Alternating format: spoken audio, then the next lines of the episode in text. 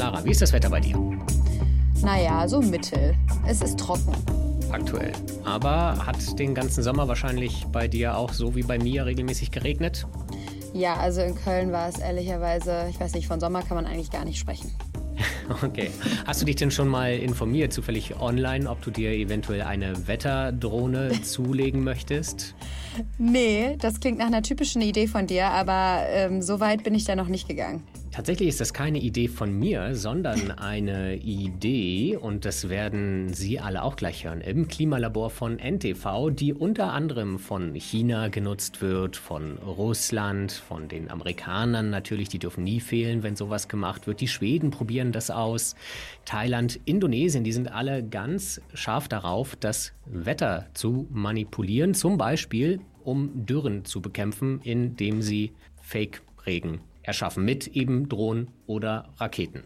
Das klingt ziemlich beängstigend, aber ich bin froh, dass du noch so eine schöne Überleitung geschafft hast, denn ich dachte schon, wir unterhalten uns jetzt einfach nur über das Wetter. Wir unterhalten uns im weitesten Sinne über das Wetter und zwar mit Frank Böttcher, den haben wir uns eingeladen. Der ist Meteorologe, Wettermoderator, Buchautor und Organisator des Extremwetter Kongresses und der besitzt auch keine Wetterdrohne, aber der kennt sich verdammt gut damit aus, was man damit alles anstellen kann und ob das alles so sinnvoll ist, was die da machen. Ja, und in dem Zusammenhang ist es wirklich extrem spannend, denn kleiner Spoiler, es geht da wirklich auch schon um militärische Überlegungen. Also diese ganze Nummer mit den Wettermanipulationen sollte man unbedingt im Blick behalten.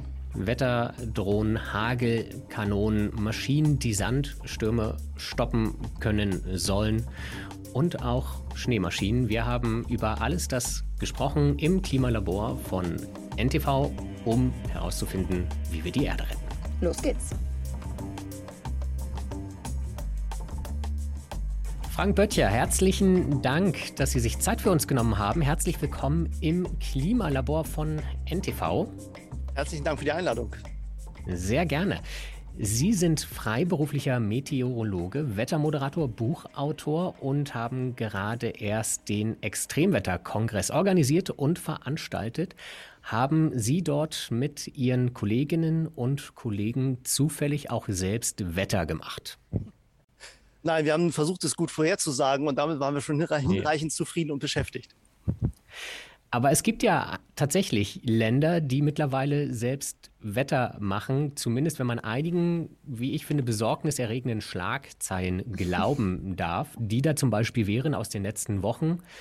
Eine war, Dubai nutzt künstlichen Regen, um Temperaturen von 50 Grad Celsius erträglich zu machen. Eine andere war, künstlicher Regen lindert Dürren und Hitze in Asien, aber verursacht Spannungen. Und eine dritte wäre, China hat die Wettermodifikation gemeistert, sollten wir uns Sorgen machen. Und meine persönliche Meinung ist ja, denn das klingt nicht gut, oder? Naja, es hat natürlich enorme Nebenwirkungen, wenn man es tatsächlich äh, umsetzen kann. Äh, denn dann bedeutet das natürlich, dass man auch kontrollieren muss, wo kommt denn der Regen runter? Und wenn irgendwo Regen runterkommt, bedeutet das, dass natürlich irgendwo kein Niederschlag runterkommt. Und dann habe ich natürlich sofort unglaubliche Spannungsfelder. Ich nehme anderen Leuten im Zweifel das Wasser weg. Und wenn es nicht richtig gut klappt, dann versenke ich auch irgendein Feld oder irgendein Dorf, äh, das dann einfach vor Wassermassen wegschwimmt. Also insofern ist das ein wirklich ausgesprochen heikles und brisantes Thema. Aber wo kommt denn der Regen überhaupt her? Ich habe mir die Geschichten durchgelesen und dort ist die Rede von Raketen, dort ist die Rede von Trockeneis, dort werden Drohnen eingesetzt, Stromschläge. Wie macht man damit Regen? Also zunächst einmal gibt es die starke Vermutung, dass wenn man mehr Kondensationskeime in die Atmosphäre gibt, Kondensationskeime sind mikroskopisch kleine Teilchen in der Atmosphäre, an denen sich die Wassertröpfchen kondensationsartig festsetzen und dann bilden sich da kleinste Tröpfchen. Das ist im Prinzip das, was an jedem Staubkorn, an Bakterien, an all dem mhm. passiert, was in der Atmosphäre unterwegs ist. Jede Wolke sieht so aus. So, und wenn man jetzt noch mehr von diesen kleinen Kondensationskeimen, also zum Beispiel Silberjudit oder auch feinsten Staub hineingibt, dann besteht die Hoffnung, dass an der Stelle eben tatsächlich mehr Wassertröpfchen gebildet werden und dann werden die Wolken größer und dann regnet es an der Stelle. So, das funktioniert natürlich hinreichend wenig, wenn überhaupt gar keine Wolke da ist. Und ob es überhaupt funktioniert, ist ja weiterhin absolut strittig. Wie mache ich ja. aus einer Rakete eine Wolke? Indem man mit dieser Rakete eben ganz viele Kondensationskeime, also diese feinsten Partikel in eine Wolke hineinschießt. Dort lässt man sie explodieren oder schüttet in irgendeiner anderen Form, auch mit Flugzeugen, dieses feinste Material in der Wolke aus.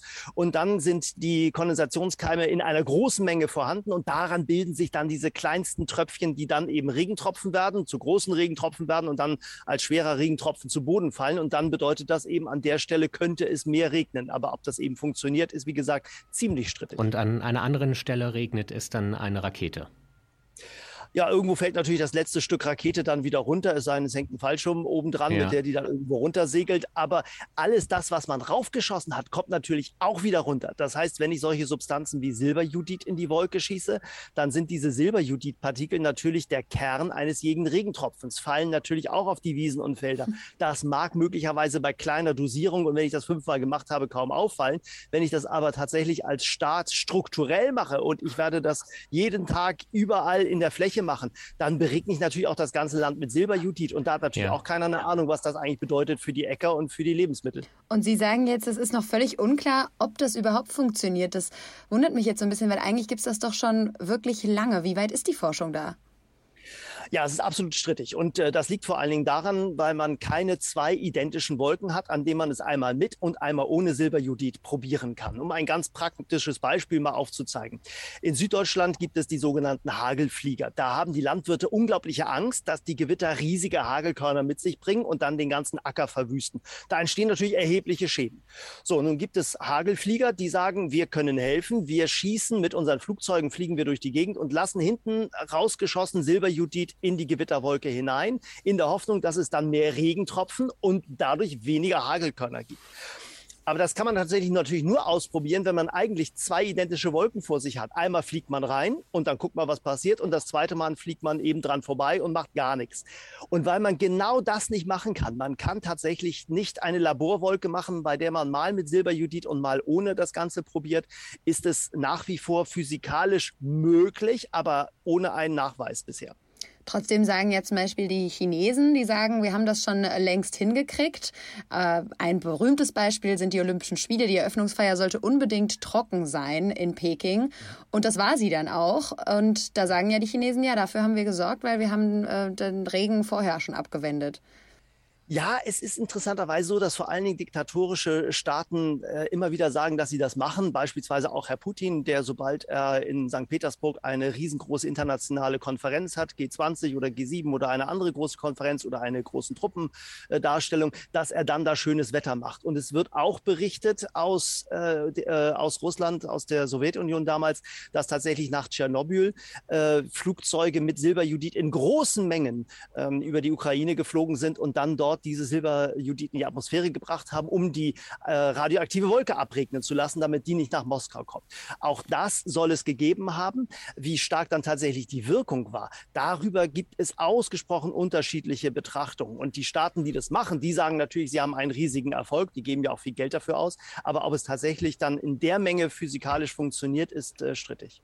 Ihre Meinung, ist das Humbug oder funktioniert das? Also es hat auf jeden Fall ja irgendeine Wirkung. Denn wenn ich irgendwas in der Atmosphäre mache, hat es auch immer irgendeine Wirkung. Die Frage ist nur, wie groß ist diese Wirkung und vor allen Dingen ist sie zielgerichtet einsetzbar. Und da mache ich ein riesiges Fragezeichen dahinter. Also auf jeden Fall hat es mindestens eine kleine Wirkung. Ob die groß ist, ist strittig. Und ob es tatsächlich so einsetzbar ist, dass ich gezielt eine Wolke abregnen lassen kann, eine Wolke verschwinden lassen kann oder ein bestimmtes Gebiet beregnen kann, das ist noch strittiger als die Tatsache an sich, ob es überhaupt funktioniert funktioniert in der Dimension. Und wird daran weiter intensiv geforscht? Weil wenn man sich die Geschichte anschaut, ich habe gesehen, seit 1946 weiß man das, dass man da Beeinflussungen machen kann eben. Und mhm. was hat sich denn dann seitdem getan? Man, ich finde das schon verwunderlich, dass man immer noch so wenig darüber weiß, offenbar. Ja, es wird natürlich weiterhin geforscht. Vor allen Dingen wird viel unternommen, um es auszuprobieren. Warum ist das so? Weil es natürlich auch ein großes Machtinstrument darstellt. Wenn wir in der Lage wären, also wenn Staaten in der Lage wären, auch militärisch betrachtet, Wetter zu gestalten, dann kann ich das Wetter natürlich theoretisch auch als Waffe einsetzen. Dann könnte ich Gebiete austrocknen äh, und damit Kriegsführung machen, indem es dann in bestimmten Regionen einfach gar kein Wasser mehr gibt, weil ich das vorher abregnen lasse als Staat. Oder andersherum, ich kann auch als Waffe vielleicht ein Starkregenereignis einsetzen und dann eine Gewitterwolke, weil ich weiß, sie zieht in eine bestimmte Richtung, äh, dann über der gegnerischen, äh, über den gegnerischen Truppen oder eben bei politisch unbeliebten äh, Regionen äh, das Wasser ablassen. Also da steckt natürlich ein unglaubliches Konfliktpotenzial dahinter, aber eben auch ein wahnsinniges Machtinstrument. Das darf man nicht vergessen. Genau das ist aber ja seit 1977 verboten. Da gibt es eine äh, Resolution zu.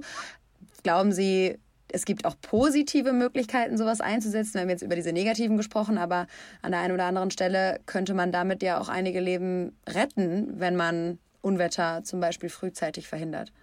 Ja, das stimmt. Äh, und die Frage ist natürlich immer, wenn man dem einen was Gutes tut, dann ist es für den anderen möglicherweise ein zusätzliches Risiko. Man kann bei, diesen, bei dieser Wetterbeeinflussung eben nicht gleichmäßig für gute Dinge sorgen, sondern man nimmt immer auch an irgendeiner Stelle wieder Wasser weg. Und das heißt, diejenigen, die dann vielleicht das schwere Unwetter nicht bekommen, auf der anderen Seite habe ich dann eben eine Region, die vielleicht nach äh, sechs Wochen Dürre eben kein Regen bekommt, weil man an der anderen Stelle das Unwetter vermeiden wollte. Und dann dann fängt man an, das abzuwägen. Und dann kommt natürlich sofort die juristische Frage, kann ich denn dann dagegen klagen, dass die mir das Wasser weggenommen haben, das wir hier für die Landwirtschaft dringend brauchen, nur damit das eine Unwetter da hinten verhindert worden ist. Also das ist noch ein ganz großes, auch juristisches Feld, glaube ich, das da auf uns zukommt, wenn das geht, gehen würde. Aber so ein Entschuldige, Christian, ich muss da nochmal nachfragen, weil nochmal so ganz breit gesprochen ist nicht genau das die größte Problematik, dass wir heutzutage an den einen Stellen viel zu viel Wasser haben und an den anderen gar nichts. Das ist ja irgendwie aus dem Gleichgewicht gekommen. Wäre das eine hm. sehr verrückte Möglichkeit, dieses Gleichgewicht künstlich wiederherzustellen? Und ich glaube, die, wir zeigen über den Klimawandel schon, dass die Maßnahmen, die wir ergriffen haben, um wirtschaftlich erfolgreich zu sein, dazu führen, dass wir das ganze Klimasystem aus dem Takt bringen. Und meine starke Vermutung ist, äh, wenn wir jetzt auch noch anfangen, das Wetter zu beeinflussen, werden wir mehr Unheil damit anrichten, als dass wir tatsächlich Gutes tun. Ich glaube, wir überschätzen uns da maßlos. Und wir sollten aus meiner Sicht da die Finger völlig davon lassen, äh, weil es wirklich äh, enorme Risiken birgt. Auch das, was natürlich an Substanzen dann in die Atmosphäre Atmosphäre gepustet wird und dann wieder runterfällt. Also großflächige Verseuchungspotenziale auf lange Sicht hin äh, und gleichzeitig natürlich die Risiken von internationalen Konflikten. Und wir wissen überhaupt gar nicht, wenn es tatsächlich funktioniert, äh, was das mit dem Gesamtsystem Wetter macht und welche Dominoeffekte es hat. Es kann ja auch durchaus sein, äh, wir kennen das Beispiel äh, des Chaos-Systems, ein Schmetterling kann theoretisch einen Hurricane auslösen. Also bei einer instabilen Wetterlage habe ich vielleicht das große Pech, dass ich retrospektiv, also rückblickend nachher feststelle, dass weil ich diese eine Gewinn Gewitterwolke dort aufgelöst habe, habe ich an anderer Stelle einen riesigen tropischen Wirbelsturm ausgelöst, den wir überhaupt nicht in den Griff bekommen und der tausenden Menschen das Leben kostet. Und genau diese ganzen Wechselwirkungen, die verstehen wir ja überhaupt dann nur zu einem kleinen Teil. Und das macht die ganze Sache so wahnsinnig gefährlich. Also ich würde auf jeden Fall sagen, Finger weg davon. Man sieht es ja auch an dieser einen Schlagzeile, dass dort schon von Spannungen die Rede ist.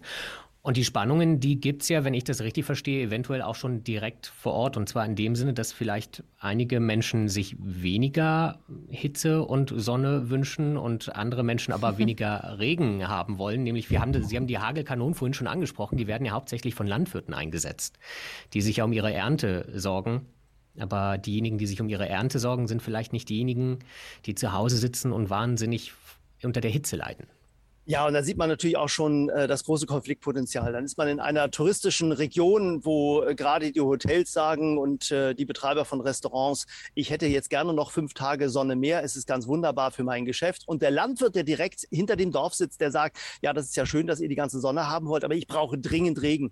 Und dann bestellt der irgendwo den Regen und äh, kümmert sich darum, dass es regnet. Und dann fangen die Hotelgastronomen sofort an zu klagen und sagen, also ihr habt mir folgenden Umsatz hier gekostet, weil jetzt plötzlich die Tagestouristen nicht mehr kommen, weil es hier jetzt seit drei Tagen regnet, nur weil der Landwirt nebenan den Regen haben möchte.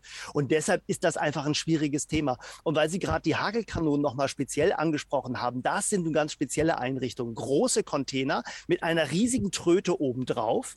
Äh, und dann wird mhm. in diesem Container eine Ladung gezündet, die einen Schall in die Atmosphäre hinaus äh, schießt. Und dieser Schall soll also die Wolke so äh, ionisieren. Das heißt also elektrisch aufladen und verändern, damit dann eben kein Hagel fällt, fällt, sondern Regen. Wir haben das Ganze auf einem früheren Extremwetterkongress tatsächlich mal getestet und einen dieser Anbieter aus den Niederlanden mal anreisen lassen. Es hat einen wahnsinnigen Rums gegeben, ein richtig lauter Krach hinein in die Hochnebeldecke. Und die einzige Reaktion, die man überhaupt sehen konnte oder hören konnte, waren die Anrufe besorgter Bürger. Es hätte im Hafen, in Bremerhaven, eine Explosion gegeben. Aber an der Wolke konnte man gerade mal gar nichts erkennen. Also das ist völlig wirkungslos.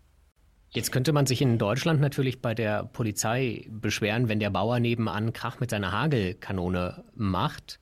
Ich weiß auch nicht, ob es in Deutschland eventuell Regelungen gibt, die Wettermanipulation Private verhindern. Ich habe ins bürgerliche Gesetzbuch nicht reingeguckt in dem Punkt. Aber wer soll denn bitte China daran hindern, solche Sachen weiter nachzuverfolgen? Weil es gibt in diesen Geschichten, hier ist die Rede von unbemannten Wetterdrohnen, die über das ganze Land kreisen sollen irgendwann und dafür sorgen, mit, äh, die haben tolle Namen wie äh, süßer Regen, dafür sorgen, dass dann alle Regionen, Provinzen perfekt bewässert werden. Wer soll denn China bitte davon abhalten? Ja, das klingt so ein bisschen nach äh, Jugendlichen, die sich irgendwann darüber freuen, dass es Himbeerlimonade regnet. Also, was wird es mhm. natürlich alles nicht geben? Die, äh, die Chinesen wird man natürlich kaum davon abhalten können. Natürlich kann man internationalen Druck aufbauen. Natürlich kann man äh, internationale Vereinbarungen noch einmal formulieren und vielleicht auch schärfen und Resolutionen möglicherweise auch im Sicherheitsrat auf den Weg bringen. Aber meine Vermutung ist, das wird so einen Staat wie China überhaupt nicht davon abhalten, äh, weiter Experimente in diesem Bereich zu machen. Wissend, dass es im ersten Moment möglicherweise erst einmal einmal ein Lernprozess ist, um am Ende eben doch vielleicht die Waffe des Wetters in der Hand zu haben. Äh, denn da steckt natürlich ein enormes Machtinstrument drin. Man stelle sich vor, es gibt einen Konflikt im chinesischen Meer äh, und man hat dort einen, eine große lästige Situation aus Sicht der Chinesen, dass die Amerikaner versuchen, dort internationale Schifffahrtsrouten freizuhalten. Und dann sind die da mit einigen Fregatten unterwegs. Dann schicke ich denen einfach mal ein kräftiges Unwetter und einen schönen schweren Sturm und ich muss gar nichts machen als China, äh, als chinesisches Militär, einfach nur zugucken, wie die in schwerer Seenot Seenot sind. Also insofern, da hängt natürlich ein Machtpotenzial dahinter und natürlich auch ein, ja, schon auch so eine, so eine Allmachtsfantasie, nicht? Das darf man echt nicht unterschätzen. Das hat auch schon etwas von großer Überheblichkeit zu glauben, dass man jetzt auch noch das Wetter beeinflussen äh, könnte.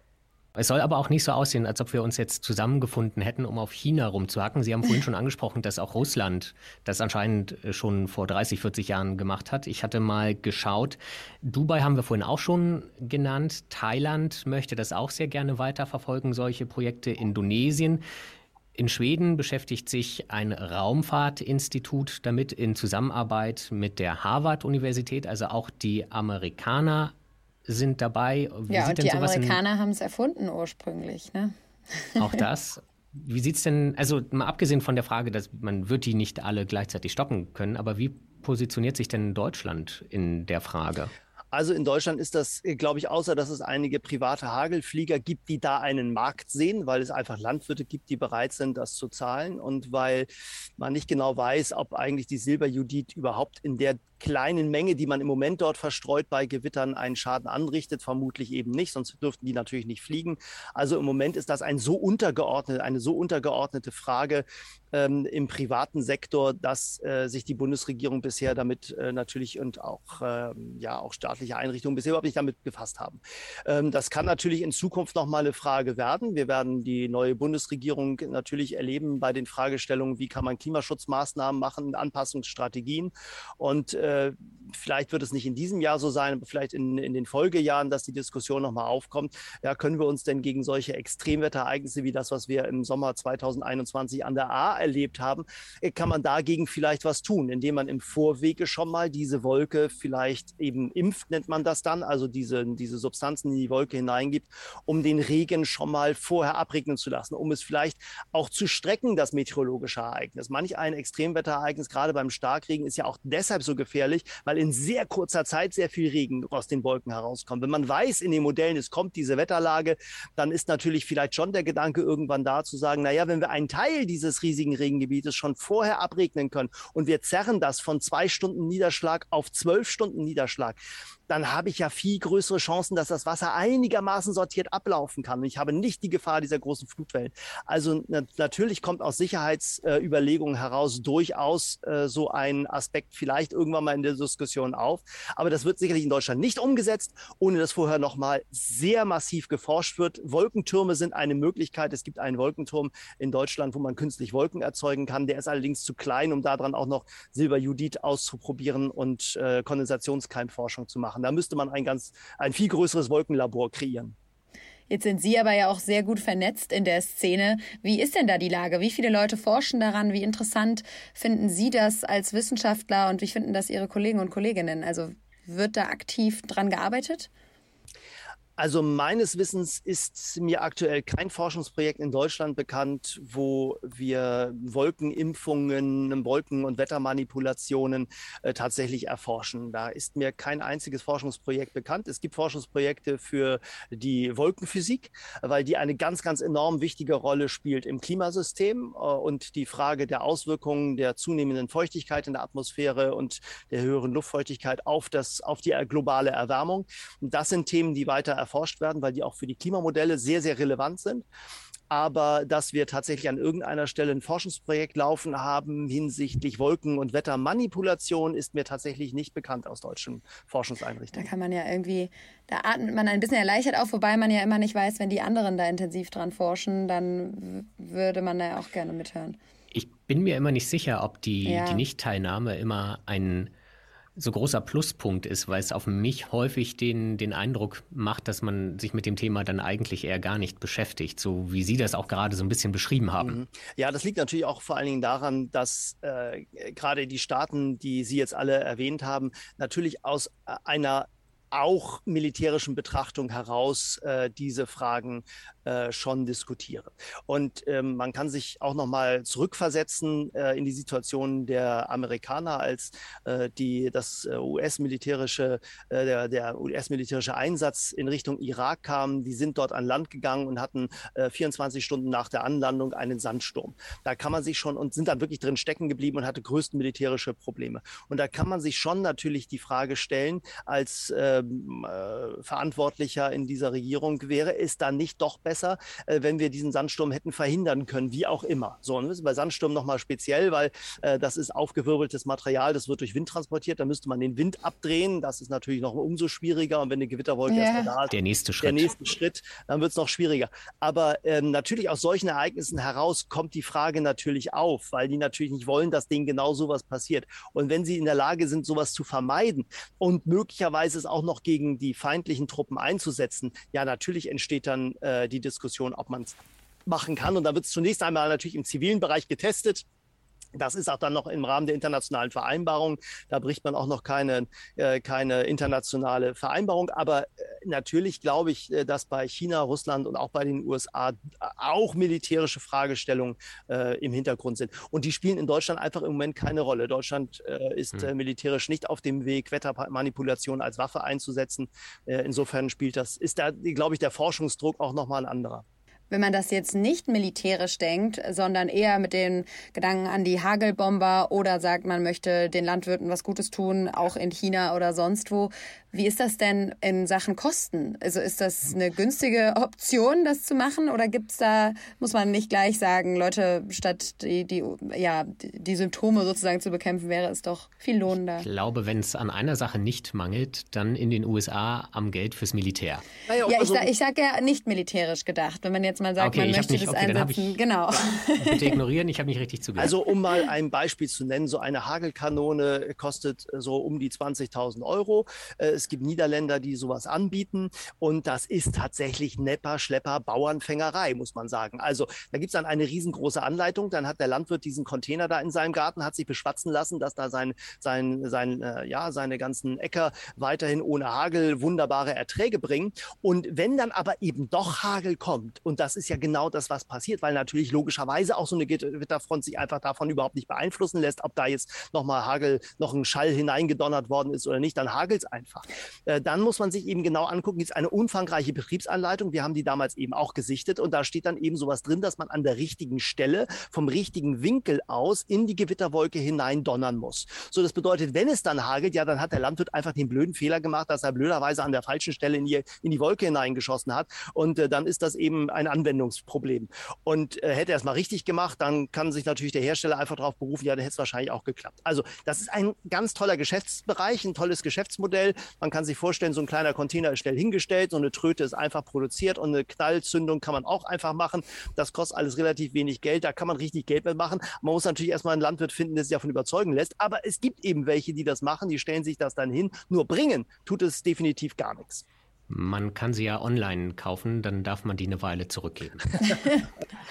ja, Oder wir äh, es mal so zusammen. Man muss in den zwei Wochen dann aber erstmal überhaupt ein Gewitter haben. Also dann sollte man ja. es äh, bestellen, kurz bevor das Unwetter kommt. Ja. An dieser Stelle also eine ganz klare Nicht-Kaufempfehlung. Die im Angebot hat.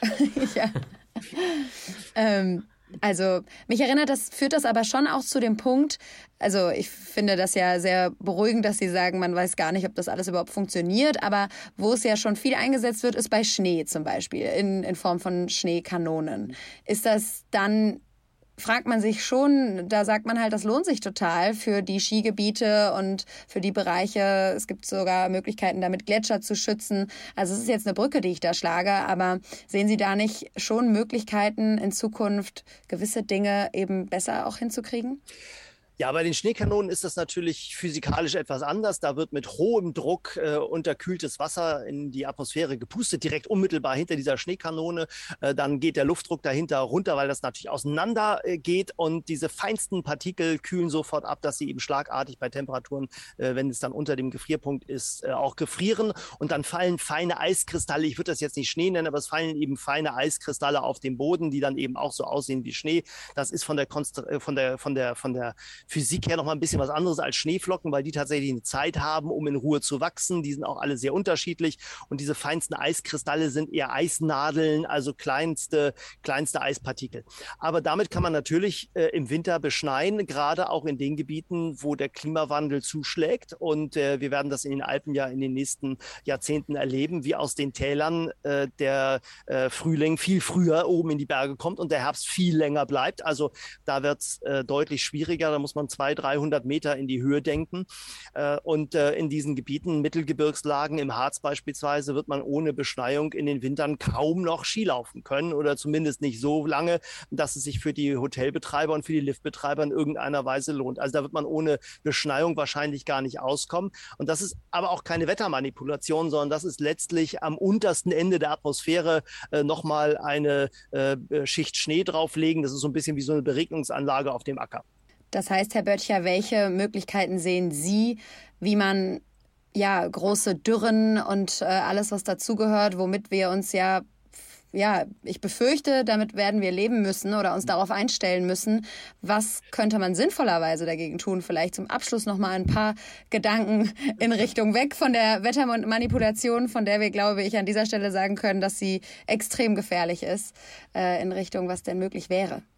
Ja, also sie ist auch extrem gefährlich, weil es manchmal Populisten gibt, die die unsinnigsten Ideen hatten. Wir erinnern uns alle noch an Donald Trump, der zur Verhinderung von Hurricane vorgeschlagen hat, dass man ins Auge eines solchen Hurricanes einfach mal ein paar Atombomben zünden sollte.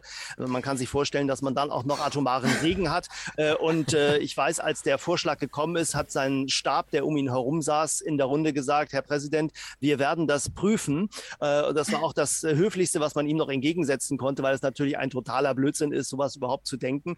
Und da hat man einfach vielleicht nachher einen kleineren Hurricane, aber äh, eben einen riesige radioaktiven Hurricane. Das ist also alles völliger Unsefug gewesen. Die äh, Aussichten bei der Meteorologie, beim Wetter für uns sind äh, so, dass wir es aus meiner Sicht nicht beeinflussen können. Da, das, was wir beeinflussen, ist eben das große Klimasystem, in dem wir eben Kohlenstoffdioxid in der Atmosphäre haben, viel zu viel. Äh, und das bedeutet, wir sind auf einem Zug äh, in Richtung Erwärmung und der ist in voller Fahrt. Wir werden bis zum Ende des Jahrhunderts äh, drei Grad über der vorindustriellen Zeit liegen. Das bedeutet, bedeutet für Mitteleuropa und für Deutschland eine Zunahme der Dürren und eine Zunahme der Starkregenereignisse und eine Zunahme der Hitzewellen. Und gerade Hitzewellen in Kombination mit Dürren sind natürlich für die Landwirtschaft ein riesiges äh, Problem. Äh, beeinflussen werden können wir das nicht, außer auf der großen Zeitskala. Wir gehen tatsächlich bei den Emissionen des Kohlenstoffdioxides auf Null und zwar nicht also nur reduzieren, sondern müssen auf Null runter. Und zwar egal, ob wir 1,5 Grad Ziel aus Paris nicht überschreiten wollen, ob wir die 2 Grad Grenze aus dem Pariser Rahmenabkommen nicht überschreiten wollen oder 3 Grad oder 5 Grad oder 10 Grad. In allen Szenarien müssen wir Kohlenstoffdioxid auf Null setzen. Und das bietet die einzige Chance, dass das Klimasystem einigermaßen im Lot bleibt und für uns beherrschbar und so, dass wir damit auch umgehen können und die Naturkatastrophen uns äh, nicht nur im Fernsehen begegnen. Und den CO2-Ausstoß senken wir nicht, indem wir weitere Drohnen und Raketen in den Himmel schießen, nur damit wir etwas mehr Regen haben. Herr Böttcher, haben Sie vielen, vielen Dank. Das war wahnsinnig interessant. Sehr gerne, sehr gerne. Finde ich auch.